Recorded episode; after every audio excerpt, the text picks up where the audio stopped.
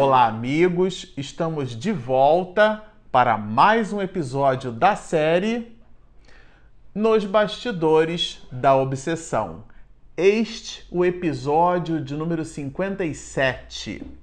Bom, para você que está nos assistindo no canal, nós vamos encerrar com o episódio de hoje este capítulo maravilhoso, capítulo de número 13, aonde Manuel Filomeno de Miranda nos dá aqui é, valiosas explicações a respeito do que ele mesmo vai chamar de solução inesperada. E vocês já vão entender o motivo pelo qual o próprio Miranda é, vai chamar o capítulo de solução inesperada. Que solução é essa? Do que é que Manuel Filomeno de Miranda está tratando? Bom, se você nos acompanhou até aqui, vocês vão recordar de todo o volume de situações por que passa a família Soares. E também vão lembrar que esse assunto, é, o, o, processo obsessivo pelo qual passa a família Soares, é uma espécie de pano de fundo para que a espiritualidade superior trate um outro evento que é a influência tenaz que a entidade Teofrastos exerce sobre uma comunidade de espíritos maus. Ele, Teofrastos, era o pivô porque possuía Guilherme como sendo um dos espíritos orientado por ele, Teofrastos. Então, Teofrastos era uma espécie de mentor de todos os processos obsessivos que se davam com a família Soares e as entidades venerandas Saturnino e Glaucus promovem uma incursão naquilo que Miranda vai chamar de anfiteatro, com vistas a uma entrevista com o próprio é, Teofrastos. Quando a gente vai lendo e Miranda habilmente vai compondo a história dentro de um volume progressivo, a gente ainda não tem a informação que depois se desdobra. Que informação é essa? Que as entidades superiores já sabiam que aquele processo obsessivo era estimulado por Teofrastos, que Teofrastos possuía um amor de muitos séculos anteriores, Henriette Marie, e que essa mulher seria a, o estopim, uma espécie de alavanca propulsora para convencer Teofrastos a abandonar aquelas questões. Sim, porque antes, se você se recorda, Guilherme já havia sido então é, já haviam sido rompidos os grilhões, os laços fluídicos que mantinham ligado a Mariana. Então, em tese, a história poderia terminar até aqui. Mas Manuel Filomeno de Miranda promove um desdobramento, até mesmo por isso que a obra chama-se Nos Bastidores da Obsessão, porque ela possui uma espécie de desdobramento. E agora nós voltamos à baila com a família Soares. Em cima de toda essa movimentação que a espiritualidade promove, é um instante aonde é, Dona Rosa, essa matriarca que sustenta é, de uma forma muito incomum essa família. Vocês observam, né? Se vocês se lembram, no episódio anterior, nós estudávamos a situação de Dona Rosa e de Senhor Mateus. Eles possuíam questões do passado e ela, com um estoicismo muito grande, consegue dar conta, está conseguindo dar conta de todas as dificuldades que o Lar Soares é, passava a apresentar. Mas aqui, ela, Dona Rosa, era muito amparada, assistida por José Petitinga e também pelo próprio Miranda. Esse livro, ele é muito sensacional porque Miranda nos dá informações de uma existência sua próxima passada. Né? Esse livro foi psicografado em 1970. Ele trabalha assuntos vividos por ele na década, tudo indica, na década de 30 e na década de 40 do século passado. Então, são informações muito ricas, porque são vivências do próprio Miranda junto com José Petitinga. E é José Petitinga quem é comumente acionado por Dona Rosa. E agora, mais especificamente, ele recebe um novo acionamento Petitinga e Petitinga possuía, assim, né, o livro mostra aqui pra gente uma espécie de braço direito como se fosse um caranguejo, aquele braço mais forte, maior, mais volumoso, mais robusto do caranguejo.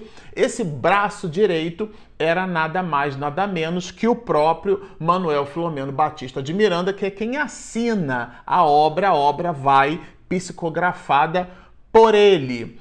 É, Divaldo traz-nos pela nossa pela pena augusta dele, mas é Miranda quem escreve e fala de sua própria vivência. Então, por uma coisa ou por outra, Petitinga vai acionar Miranda, porque Dona Rosa acionou Petitinga. E quando eles chegam no cenário doméstico, é que, o que é que eles não encontram? Encontram, na verdade, um, um, diagnóstico médico sinalizando que o senhor Mateus, o patriarca da família, estava, na verdade, hemiplégico, isto é, estava paralisado de um dos lados do corpo e o, o diagnóstico é, possuía um prognóstico não muito satisfatório para a família. O médico, então, quando produz esse diagnóstico, tem um horizonte futuro para a família, no sentido de que aquela hemiplegia, aquela paralisia parcial de um lado do corpo do senhor Mateus não tinha regressão. E Dona Rosa fica realmente muito aflita com essa situação. E, e, e ele, na verdade, é, ele, o Petitinga, José Petitinga, ele possuía, muito embora fosse um, um, um, esclarecedor, um doutrinador em reuniões mediúnicas, a obra mostra que Miranda faz questão de dizer isso, ainda que de forma sutil, mas Petitinga possuía uma certa habilidade em lidar com pessoas. Né? E era essa habilidade que de verdade Dona Rosa buscava junto a, a Petitinga, porque Aqui tratava-se de um conflito familiar dele com uma de suas filhas, né? É, é uma de suas filhas muito voltada às questões do feticismo, diz ele aqui, né? Com quanto a sua humildade e carinho fora constrangida a admoestar a filha Marta, que continuava nas arriscadas aventuras de feiticismo. Uma espécie de feitiçaria, diz-nos aqui Miranda. Era uma agremiação de espíritos no ambiente doméstico da Dona Rosa, era um ecossistema vibracional denso. É, negativo muito grande e que, somando-se a doença e agora a hemiplegia do senhor Mateus, aquilo promo promovia, provocava no ambiente doméstico uma comoção muito grande.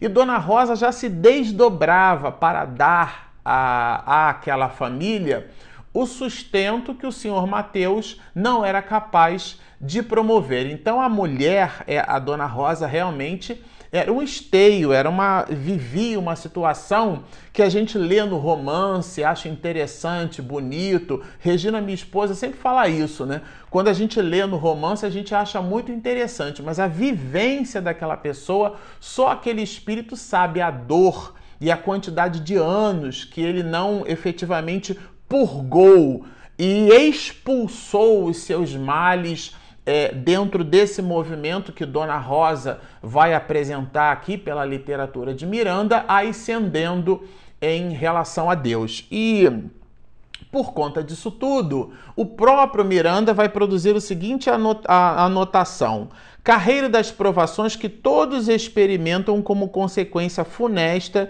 dos erros passados. Porque aquela situação, aquele ambiente familiar aquele ambiente inóspito, vibracionalmente falando, era o resultado das encrencas do passado daquelas próprias almas. Isso é importante que se diga porque nós não somos é, é, órfãos, nós temos um pai sideral, cósmico tudo o que se nos acontece está sob o comando de uma lei maior. Então Deus serve as criaturas através das próprias criaturas. E nesse exato momento é Petitinga e Miranda quem dá o apoio a Dona Rosa buscando assistência à família. E que assistência é exatamente essa? É uma assistência baseada num incidente próximo passado muito grave, porque Marta é, tendo sido admoestada por Dona Rosa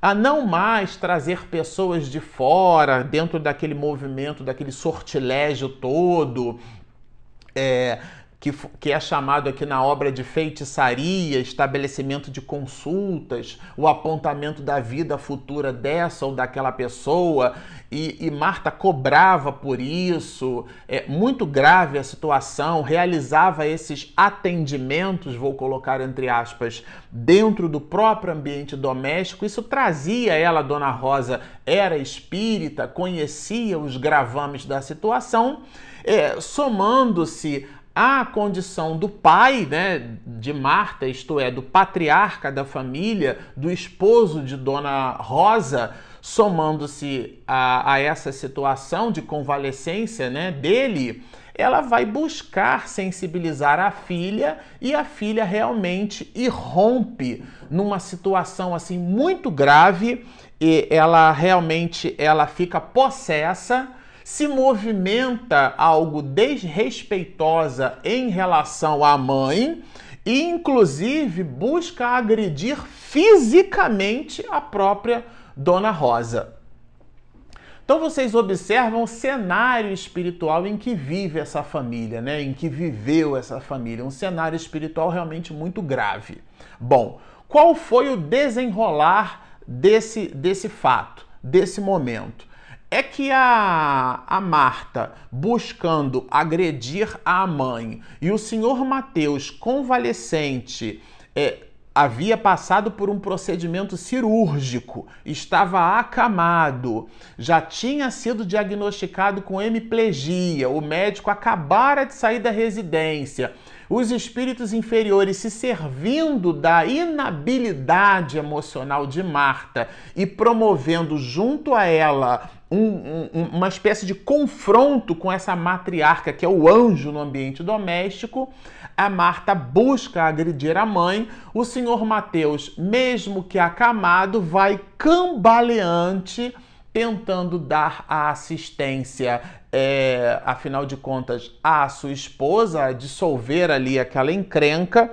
Então, Miranda vai nos, nos dizer assim, né? Levantou-se do leito precipitadamente, marchando, revoltado, colérico, armado com uma acha ameaçadora. A poucos passos, cambaleou e tombou ao solo. Bom, isso tudo resultou na volta do senhor Mateus ao hospital e de verdade, de verdade, ele passa a ter uma embolia cerebral. Aquilo que estava ruim tornou-se pior ainda. E esse foi o ecossistema daquele ambiente familiar, daquele ambiente doméstico, que solicitou é, a, por Dona Marta a presença é, de Petitinga e de Miranda. E o pivô dessa história, por ter sido Marta, né, que fica ali algo que trancada no próprio quarto, Dona Rosa dá a Petitinga e a Miranda o conhecimento dos fatos e Petitinga, com a habilidade emocional que possuía, é, busca a moça para tentar então conversar com ela, fazê-la pensar e refletir sobre o que ela construiu e promoveu dentro do ambiente doméstico. E aqui a gente vai, é, nós destacamos um pouco do diálogo dos dois. E, e, e o que a gente destacou é com vistas à percepção de dois grandes braços. O primeiro deles, a condição de Marta do ponto de vista da fascinação e do processo obsessivo. E vocês já vão entender por que, que eu estou chamando de obsessão, de fascinação, que é um dos aspectos do processo obsessivo. Capítulo 23 do Livro dos Médios. E depois, e não menos importante, a habilidade de José Petitinga e igualmente a condição espiritual de Miranda, porque ele rompe a pedido de Petitinga numa prece, dissolvendo aquele panorama espiritual negativo. Eu achei realmente a finalização desse episódio é objeto de muitas reflexões. Mas por uma coisa ou por outra, Miranda busca, junto com Petitinga, Marta, que estava ali no quarto, é, trancada, né, isolada, havia já promovido a encrenca, e a primeira abordagem dele em relação a Marta é sinalizar que ele não foi até lá para admoestar, para criticar, ele vai dizer aqui, né, para não tecer considerações injuriosas ou censuráveis, que é o que as mais das vezes a gente faz em relação às pessoas que produzem ou possuem condição culposa, penosa. A gente condena, a gente fere ainda mais, a gente aponta os defeitos do outro. Ele já foi se aproximando de Marta, estabelecendo no início do diálogo a proposição e a ideação que era, não era isso que ele desejava, né? Ele vai, inclusive, é, dentro dessa movimentação, sinalizar da, desse, desse entrosamento que nós precisamos ter positivamente com relação aos nossos familiares. Como dissemos no início aqui do episódio, os nossos familiares, o nosso ambiente, as circunstâncias pelas quais nós passamos não são objeto do acaso não se, não se constroem por acaso, são cáusicas, isto é, possuem uma causa, uma origem, uma gênese. Então, quando nós sofremos algo em relação a alguém, sobretudo um familiar, uma pessoa muito próxima, e nesses casos são as pessoas próximas e familiares aquelas que, em nos agredindo, mais doem em nosso coração, porque são pessoas próximas de nós, não são pessoas agnósticas que nós não conhecemos, são pessoas de nossa relação, portanto, falam muito mais ao nosso coração. Quando nós visitamos essas questões em ambiente familiar, tem alguma coisa ali. É importantíssima essa lição e é justamente o, o que é, Petitinga vai dar como prólogo, sobretudo quando nos diz: todos sabemos que a vida nos dá o de que temos necessidade para o nosso progresso espiritual. E aí ele vai desdobrar falando do comportamento, da necessidade do nosso comportamento retilíneo, entendendo que aquilo que a gente recebe de Deus é um exercício para o nosso é, aprendizado. Mas a moça, Marta, se torna, se mostra que Miranda vai, vai colocar completamente refratária a essas questões. E ele, mesmo assim, sugere é, que foi o, o, início, vamos dizer, do desdobramento, do descontentamento de, de Marta em relação a Petitinga, porque Petitinga vai mostrar uma habilidade muito grande, é, foi o, o, o, início né, desse, desse processo. É quando ele pergunta a ela, chama de filha, inclusive, se ele não poderia aplicar-lhe um passe um passe que buscasse então refazer-lhe as energias, buscar então é, retirar aquelas vibrações é, malsãs. E a moça, ela vai dizer que encontro-me muito bem e estaria melhor se não fosse perturbado o meu sossego com a sua presença. Ainda se mostra assim que é o perfil um pouco é, desses processos obsessivos muito graves, né? É, de um modo geral, a pessoa quando ela ela está obsedada, ela tem esse arrobo de agressão, de enfrentamento, né? E é o que a gente observa aqui no comportamento de, de Marta. E ele se mostra aqui irredutível. Ele vai nos dizer: deixá-la íamos no sossego a que você se refere, caso as suas atitudes não fossem fatores de perturbação e desordem neste lar. É como se não desse muita pelota para o que a menina estava dizendo, para o que ela traz ali de contraponto em relação à solicitação dele, Petitinga, né? E apela para uma reflexão Onde o seu dever de filha? Né? Onde o seu direito de agressão? É, busca nela essas mesmas reflexões. E são reflexões muito genéricas, mas ao mesmo tempo muito profundas, já que ela foi a pivô de tudo isso, né? Onde o seu dever de filha, de irmã, que tudo recebeu e nada retribuiu? É, já que você não ajuda, não tem qualquer direito, vai dizer ele, de criar dificuldades. E vai prosseguir, vai dizendo que ela é adulta, que ela tem conhecimento das coisas que estão acontecendo, tem maturidade por sobre o tema, mas a moça de novo torna-se irrefratária e vai dizer que não tem necessidade dele, não tenho necessidade do Senhor, vai dizer ela. Eu tenho os meus guias poderosos. Aí agora ela começa a se referir aos espíritos que ela faz juízo de valor acreditando serem espíritos bons. E ele então vai dar aqui uma verdadeira aula a respeito desse processo, né? Porque eles acreditavam, é, ela acreditava é, serem espíritos amigos, serem espíritos poderosos que estavam ali a serviço dela a primeira coisa que Petitinga vai perguntar é: e onde estavam esses seus amigos que não impediram essa, esse cenário familiar? E ela, de fato, não apresenta aqui muitas respostas consistentes, né? Tais espíritos, minha filha, vai nos dizer Petitinga, não são guias, são cegos, arrastando cegos ao abismo em que todos se precipitarão. Então, é, ele promove um conjunto de argumentações benfazejas, vai falar dos fracos que procuram dividir para é, imperar, vai dar a ela elementos de reflexão, é, vai dizer que eles é, estão num certo conúbio espiritual, como ele vai dizer aqui, vivendo o mesmo tônus vibratório, combinam a libertação falsa, dando a sensação de liberdade, porque os espíritos vão então fustigar. É uma técnica, inclusive. E aí depois eles se afastam, dando a impressão que o outro se curou, melhorou-se, e depois eles voltam tenazmente. É uma espécie de mecanismo